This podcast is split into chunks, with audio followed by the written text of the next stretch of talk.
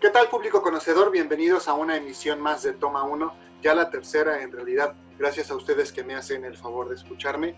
Y el día de hoy me, siento muy contento y muy honrado de poder compartir este espacio con ustedes. Eh, como ya lo saben, yo soy Chimal y permítanme recordarles mi Twitter que es arroba chimalito08 y el Facebook del programa que es Toma 1. Y particularmente hoy es un día pues, en el que estoy de plácemes porque justamente ya el programa tiene un logo, un logo cortesía de mi amigo, socio y diseñador de cabecera, Cap Cosío, a quien le agradezco profundamente este maravilloso trabajo que hizo con el, logo de Toma 1, ¿no? Y pues cuyo trabajo los invito igual a checar, ¿no? Él está en Twitter como arroba cap11 cosío. Y si ustedes buscan en Facebook más de su trabajo, lo pueden encontrar como Cap y Cosío. Ahí verán algunos de los trabajos que ha él llevado a cabo a lo largo de los últimos años en su vasta carrera como, diseñador gráfico, ¿no? Y bueno, eh, justamente me gustaría platicarles un poquito acerca del logo de este programa, porque es un logo con el que yo he, soñado durante ya muchísimos años, ¿no?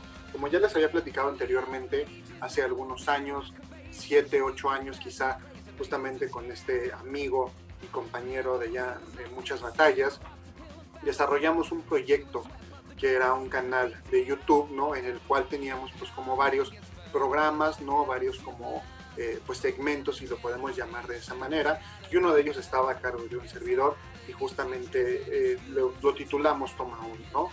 Y básicamente la premisa era que yo grabara todo de corrido, sin cortes, y estar hablando durante varios minutos acerca de algunos temas de interés general. Por supuesto, el cine era uno de ellos, puesto que es un tópico que me ha interesado pues, desde que era yo bastante joven. Y es justamente ahí donde eh, entró el genio de, mi amigo Cap, ¿no? Para capturar la esencia de, mi personalidad y de sus principales rasgos y poder plasmarlos en ese primer boceto de un logo, ¿no? Un logo que en ese momento a mí me voló la cabeza cuando lo vi, me pareció increíble, ¿no? Y que desafortunadamente no se pudo usar en ese momento, pero que ahora, varios años después, al empezar a hacer o a desarrollar este proyecto Toma Uno, ¿no? Basado un poco en el anterior, pues tuve la oportunidad de acercarme a él y decirle, oye compadre, échame la mano con esto, ¿no? Si lo pudieras ya concluir para que ahora sí, pues vea la luz dentro de, del mundo de las redes sociales y pues creo que hizo un trabajo fenomenal, ¿no? Así que pues obviamente aquí de manera pública un agradecimiento tremendo a ti, mi querido Cap, y espero que ustedes también les guste el logo tanto como a mí me gustó, porque creo que en realidad está increíble. No si se preguntan ustedes eh, si, así me veo en la vida de pues sí, es, muy parecido, ¿no? Incluso me, da mucha risa que él pues, de pronto me hacía burla, ¿no? Porque yo tengo esta particularidad de que mis pestañas son chinas, entonces él ahí también capturó esa esencia, ¿no? Me capturó ahí este, pues con un cigarrillo, incluso creo que pues, traigo ahí una mueca como medio fresca, ¿no? Los lentes oscuros que generalmente los uso, los uso mucho, ¿no? Y ustedes podrán notar ahí que traigo en mi mano izquierda como un muñequito, ¿no? Pues hace precisamente justo referencia a un luchador cuyo trabajo admiro bastante y que es el, Dr. Baño Jr., ¿no? Y que bueno, en ese momento hablaba de toda una parafernal y de toda una construcción de un concepto para un proyecto como en su momento fue ese primer toma uno, ¿no? Y que hoy creo que vale muchísimo la pena retomar y por supuesto, ¿no? La claqueta que pueden ver ustedes ahí que está alrededor de mi cuello. Entonces, pues bueno, los, invito a que, a que revisen este logo de Toma 1 con atención, ¿no? A que pues ahí nos regalen un like en, la página de Facebook de Toma 1, por supuesto a mí, y al gran trabajo de mi, de mi amigo, socio y diseñador de cabecera, el Cap Cosío. Pero bueno, este, entrando ya un poco más en materia del cine, ¿no? Y retomando también estas pláticas que, que tengo de pronto con mis amigos y justamente con el Cap que me decía de la primera emisión acerca de Joker, ¿no? Que él es un un seguidor de este personaje, sobre todo por la, cinta de Dark Knight, ¿no? En la que Heath Ledger hace un papel tremendo como Joker, ¿no? Incluso fue también eh, ganador del premio Oscar por ese papel.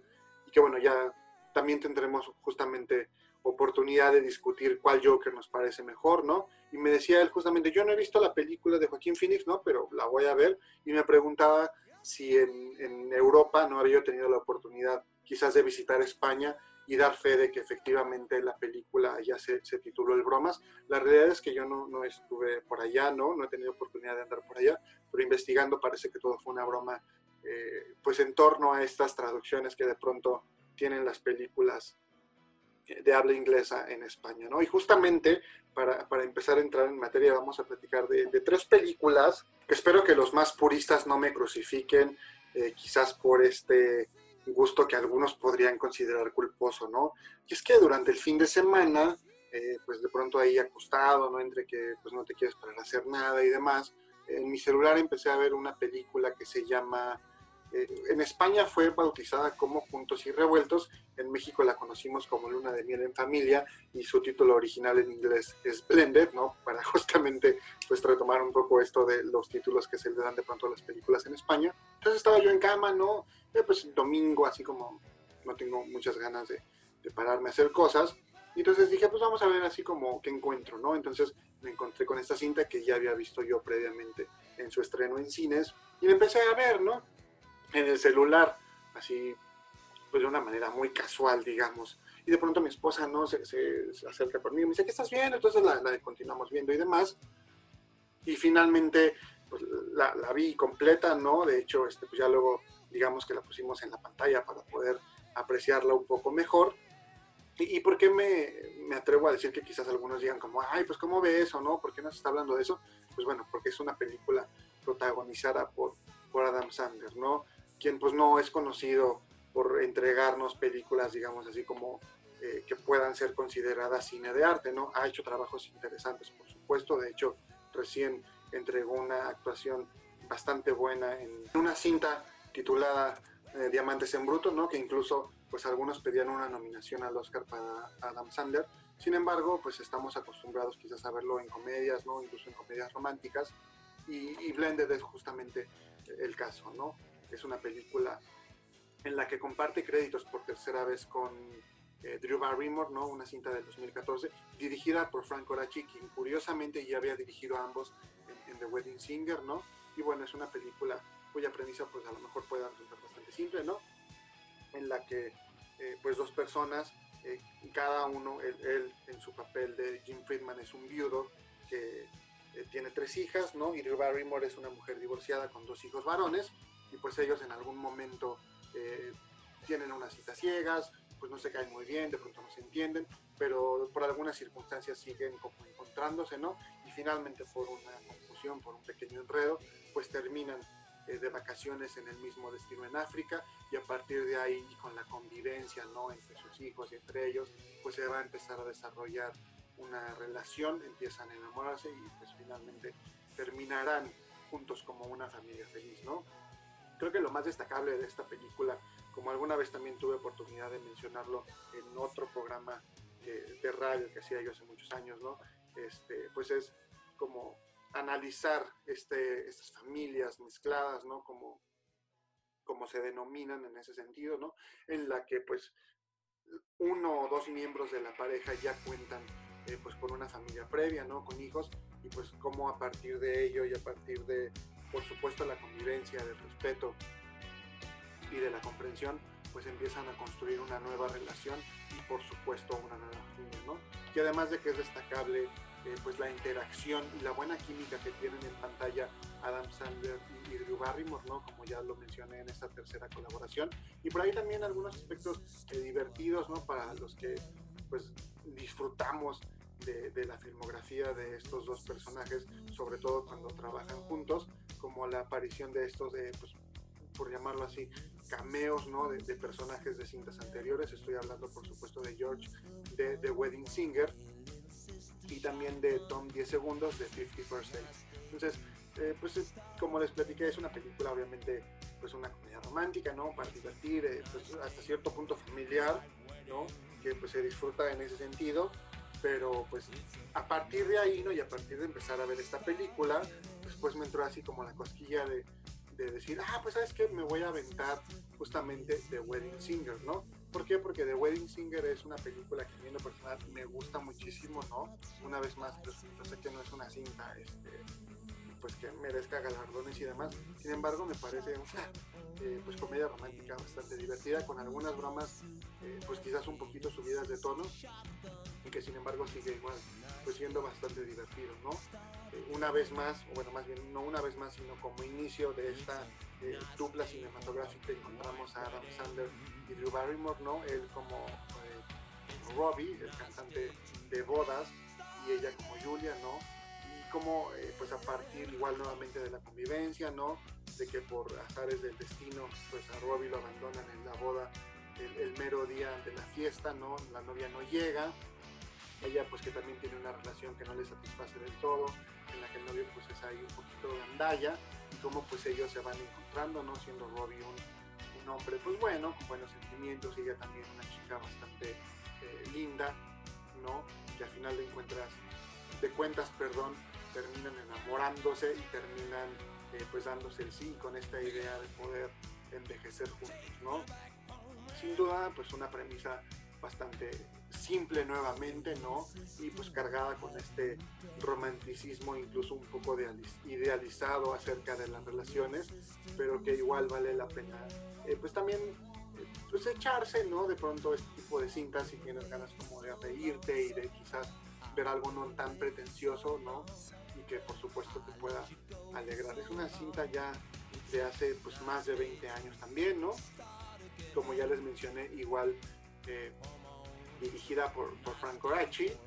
Y bueno, también eh, tiene un musical que fue estrenado en el 2006, ¿no? Y curiosamente también en España tuvo un título bastante eh, divertido, ¿no? Que fue justamente El Chico Ideal.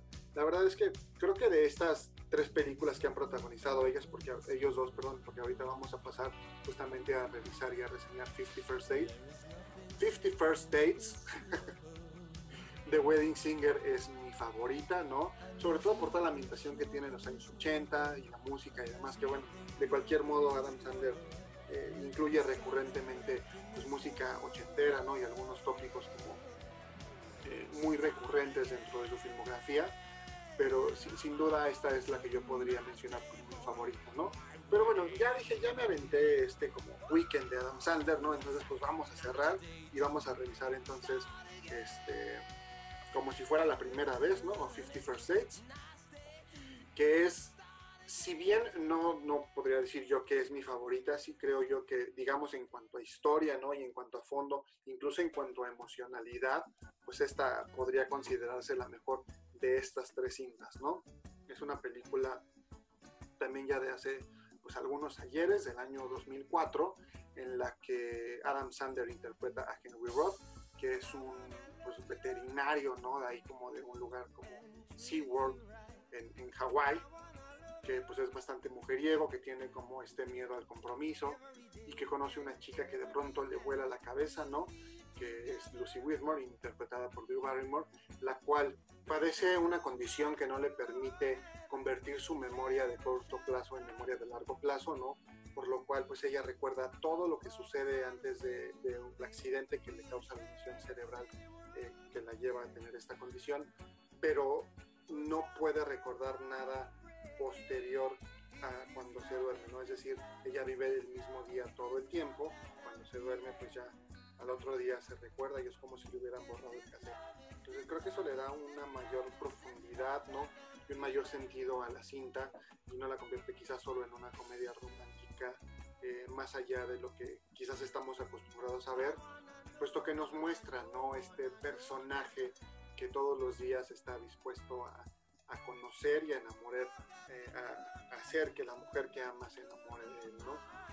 Y bueno, también eh, pues nos presenta a lo mejor esta dificultad que podríamos enfrentar en nuestras relaciones si es que no existe una memoria, si es que no existe un precedente o un antecedente acerca de la relación que tenemos con, las personas, ¿no? de cómo los conocemos y de qué manera pues tendríamos que enfrentarnos a quizás no poder avanzar y no poder contar con esos recuerdos que evidentemente nos permitan construir pues un futuro y vivir nuestro presente.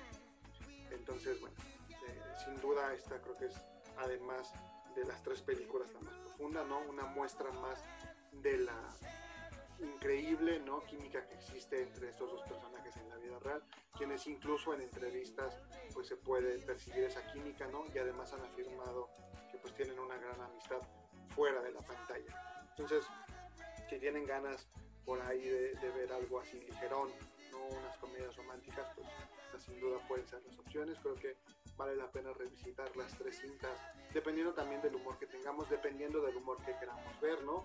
Siendo creo que Blended y 50 First Date un poquito más familiares, ¿no? De Wedding Singer quizás un poquito más subida de tono, sin llegar por supuesto a otro humor mucho más eso es quizás como lo puede ser la película Ese es mi hijo, pero pues digamos no tan ñoña, ¿no? Por decirlo de alguna manera.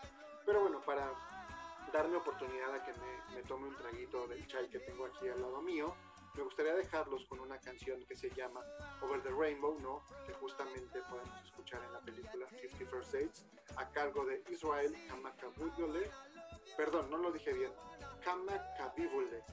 Israel Kamakabibule, este músico hawaiano que desafortunadamente ya no se encuentra entre nosotros, que bueno, se hizo famoso por versionar justamente esta canción que se llama Over the Rainbow, la cual espero que disfruten muchísimo. Regreso en breve para seguir platicando, sí, efectivamente, sobre unas comedias románticas, pero también sobre otras películas y por supuesto sobre lo que viene aquí en México y en el mundo, eh, pues para el cine, ¿no?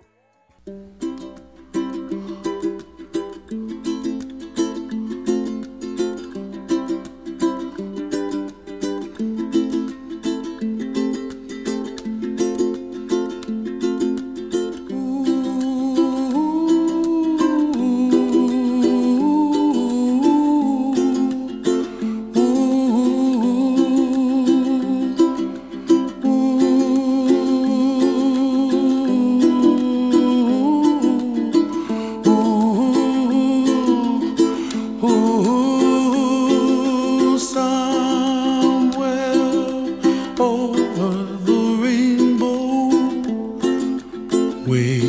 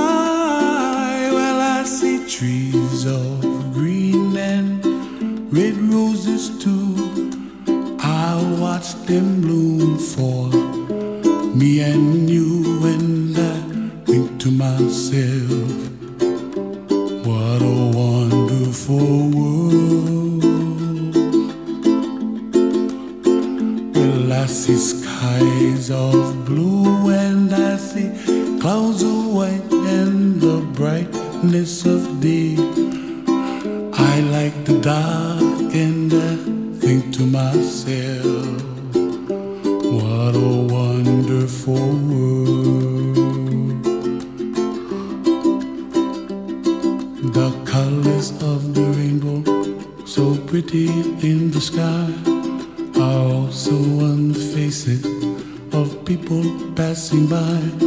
I see friends shaking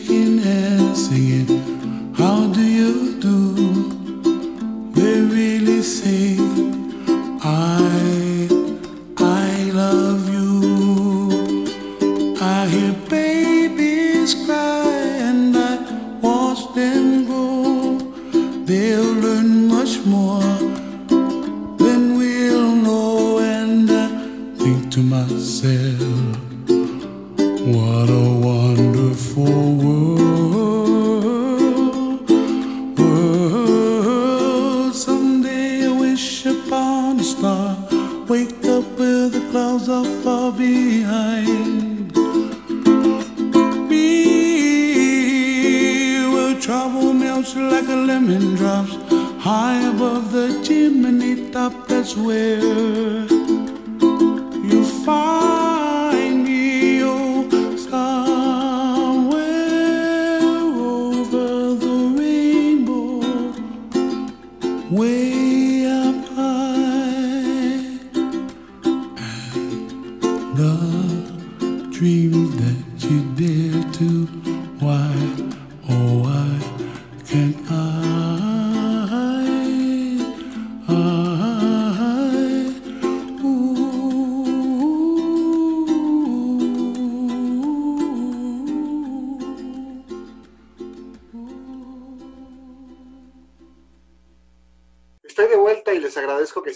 escuchando esta tercera emisión de Toma 1. Espero que hayan disfrutado la melodía y siguiendo esta línea de las comedias románticas, ¿no?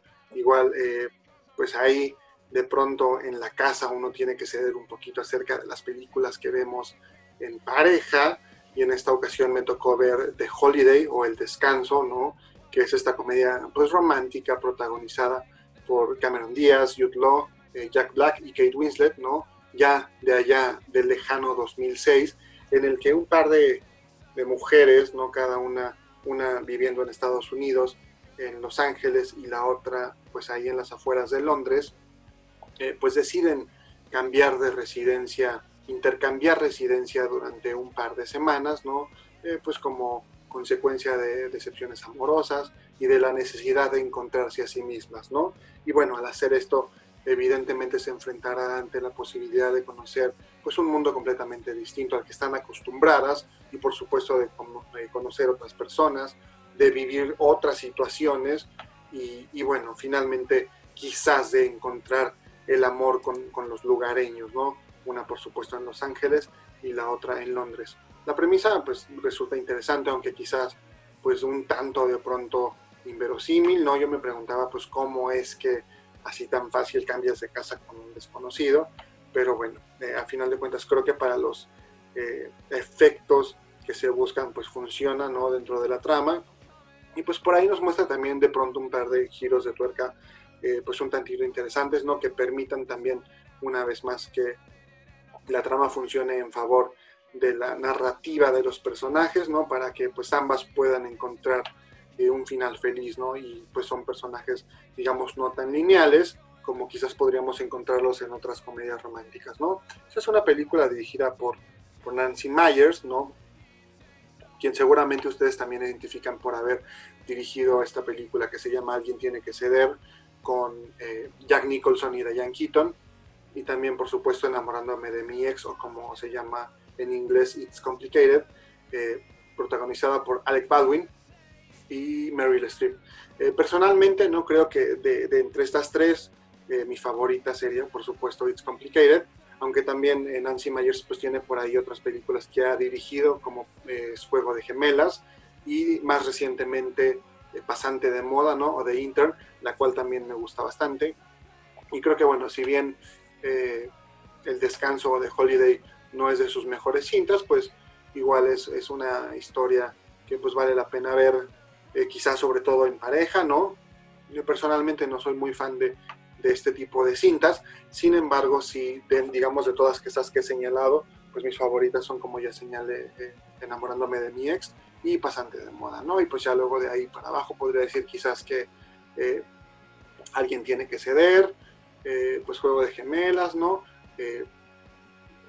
Creo que la que menos me gusta de su filmografía es Lo que ellas quieren, en donde sale Mel Gibson y Helen Hunt, pero bueno, The Holiday igual es una eh, pues propuesta ¿no? Que, que, podemos disfrutar a lo mejor igual en estas noches de chicas, ¿no? Entre amigas, o incluso yo que también de pronto hago noches de chicas aquí en casa con mi esposa, pues bueno, po podrían disfrutarla y verla, ¿no? Está divertida y también pues invita de pronto también a la reflexión, lo cual creo que es importante siempre en cualquier eh, pues acercamiento al arte, ¿no?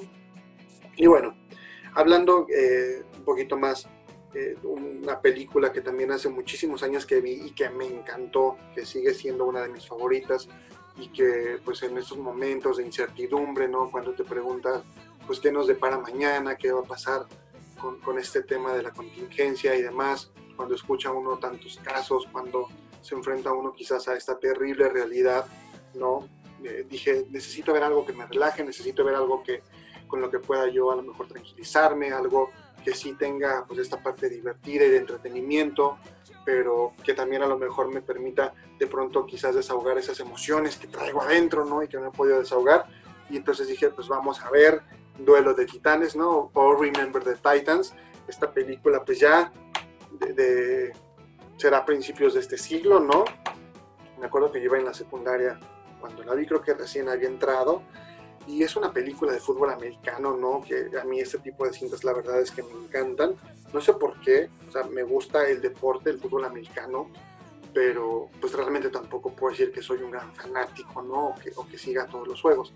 Sin embargo, estas películas con estas temáticas, pues siempre me llaman la atención, ¿no? Sobre todo creo que por todos estos eh, temas que, de los que hablan, ¿no? Muchas veces, pues del compromiso, de la pasión, de este eh, honor que existe a lo mejor dentro de estas eh, circunstancias, ¿no? En el campo de juego, de cómo también los equipos o los miembros de los equipos muchas veces se van hermanando a través de la vivencia de diferentes circunstancias. Entonces, pues creo que está en, mi top de películas deportivas.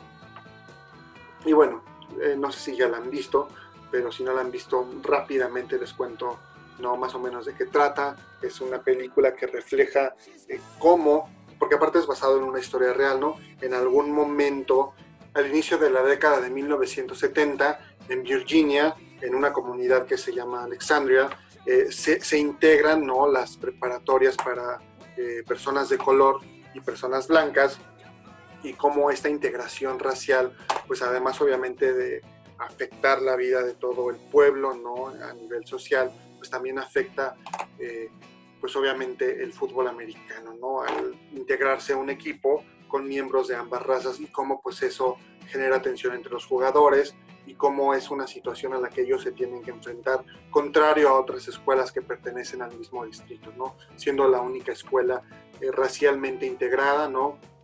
Y bueno, por supuesto nos habla de todos los prejuicios que existían en ese tiempo, que aún existen hoy en día, ¿no?